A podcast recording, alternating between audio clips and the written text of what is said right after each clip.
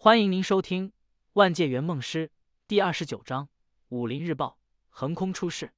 爹让我敬你，娘让我谢你，但别以为我会怕你。李小白，拿我家的东西做人情，你算个什么东西？咱们走着瞧。总有一天，我要让你滚出星云庄。唐若幽捡起纸团，展开来看了一眼，笑着递给了李牧。李牧接过来看了看，笑着摇头：“孩子就是孩子。”报复人哪有提前说出来的？说着，他推开窗户，朝院子里喊道：“张唐，上来一趟！我这有张纸条，你去帮我送给龙庄主。”是夜，龙小云的哭喊声响彻了整个星云庄。而后，星云庄内再也没看到龙小云的身影，他被爱子心切的龙啸云强制性的闭关了。接下来几天，李牧准备了许久的后手终于爆发了。游龙生的老爹和师傅。少林寺的星梅大师、铁笛先生等人一个接一个栽进了他不好的口袋之中。江湖风起云涌，各种传言满天飞。莲花宝剑重现江湖，十八路豪杰密谋星云庄夺宝。妖剑李小白祸乱江湖，田七、赵正义等江湖名宿被囚星云庄。藏剑山庄师徒父子三人双双陷落星云庄。妖剑李小白一剑压天下，青魔手徒弟秋毒难逃厄运。纷繁复杂的传言中，莲花宝剑、星云庄、李小白成了绝对的主角，强势攻占了所有人的眼球。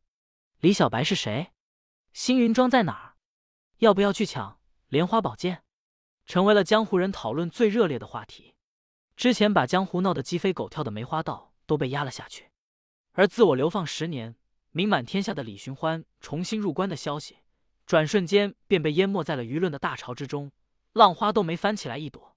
武林中唯一能和李小白抢夺流量的，恐怕只有一本名字叫做《武林日报》的新型报刊了。《武林日报》是突然冒出来的一份报纸，不知道是谁所创。它出现的时候，已然火遍了整个江湖。《武林日报》类似于官方的底报，但和底报晦涩难通的官文比起来，《武林日报》要平易近人的多，通篇用白话文叙述，内容丰富多彩。随便读过两年私塾的人都能看得懂。w bodic g 点 net。最关键的是，《武林日报》售价只要简单的三文钱，这样的价格，街头的贩夫走卒都能买得起一份，恐怕连印刷成本都不够，赔本赚吆喝。没人知道《武林日报》的创始人这么做的目的是什么，但不管是什么目的，《武林日报》已然变成了江湖中最流行的刊物。谁没有读过当天的报纸？都不好意思出门，因为没有话题跟别人交谈呢。而围绕着星云庄的热门话题，能铺天盖地在短短几天的时间里辐射到整个江湖，跟武林日报的推波助澜脱不开关系。追踪报道江湖时事新闻，挖掘江湖谜案隐藏在背后的真相，揭示深埋于江湖的隐秘传奇故事。武林日报还你一个不一样的武林世界。武林日报，每个江湖人每天必读的报纸。少爷。白少爷到底想干什么？一份《江湖日报》把江湖搞得乌烟瘴气的，您真不准备管管他吗？星云庄斜对面一间小小的院落里，铁船甲攥着一份印刷精美的报纸，忧心忡忡的道：“星云庄已经成了江湖的漩涡了。这些天，多少江湖人士都要把宝定成挤满了。再由他这么搞下去，一旦乱起来，我怕小姐她……咳，一声咳嗽，铁船甲。”看了眼李寻欢的脸色，讪讪的闭上了嘴巴。李寻欢看了铁船甲一眼，苦笑道：“我有什么办法？李小白又没做什么坏事，还与我有恩情，我用什么理由去找李小白？我躲他还来不及呢。”铁船甲一愣，似是想起了什么，嘴角微微向上翘起：“少爷，我觉得唐小姐是个不错的姑娘。”哼！李寻欢哼了一声：“船甲有那闲心，不如多读读报纸。”将来乱起来的时候，也能有个准备。说着，他摊开了手上的报纸，不再和铁船甲说话了。读报就读报。铁船甲挠挠头，嘿嘿一笑，不说别的，白少爷这份报纸办的还挺有意思的。看看今日的头条：一诺千金，莲花宝剑背后的男人，一本秘籍背后能有什么男人？白少爷就爱用这些引人眼球的标题。可当铁船甲读完整篇头条后，却陡然愣住了。少爷，庄子对面弄堂里的孙驼子是孙家的孙二爷。当年他为了一句承诺，竟硬生生的在庄子外守候了十三年。此事可是真的？若真是如此，孙二爷果真是一条响当当的汉子。李寻欢呆呆的坐在那里，半晌才道：“我也不知道。”他惨笑了一声，抓起了桌子上的酒壶。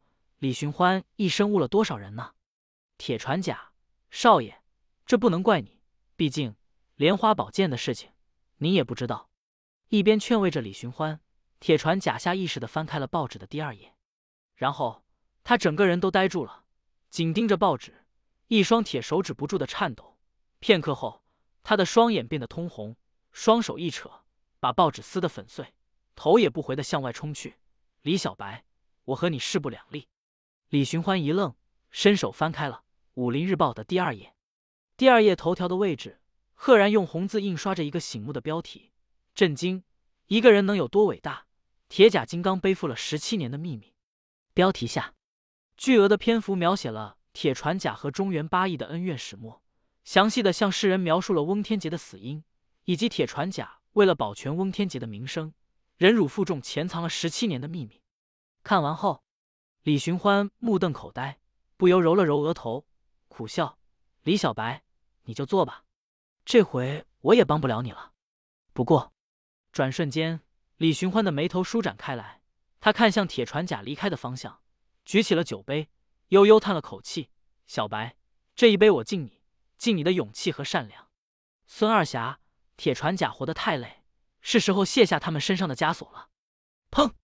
清新居的木门被铁船甲撞得稀碎，门口的两个护卫被撞飞，摔在地上，大口的吐血。铁船甲好似一头愤怒的狮子，扑进了房间中。他的身后大呼小叫，追着一帮保镖。李牧转身，便看到双目赤红的铁船甲一双铁拳直奔他面门而来。砰！一声沉闷的声音，田七爷的老脸及时出现在了李牧前面，代替他挡住了铁船甲的拳头。这猝不及防的一拳，打得田七眼冒金星，鼻血喷涌。他猛地撞开了铁船甲，痛煞老夫也！田七爷一拳打在了田七爷的脸上。铁船甲看了看自己的拳头，尴尬的愣住了。铁叔，你来了呀！李牧这才反应过来，然后他拨开了被打懵的田七，一脸悲痛的道：“铁叔，没经过铁叔的同意，便把事情报道了出去，是小白考虑不周，我认错。”铁叔若心中有气，只管趁我仨便是，我认打认罚，绝不还手。说着，他闭上了眼睛，一副任人宰割的无辜表情，但嘴里仍不闲着。可我就是不想铁叔受半分委屈。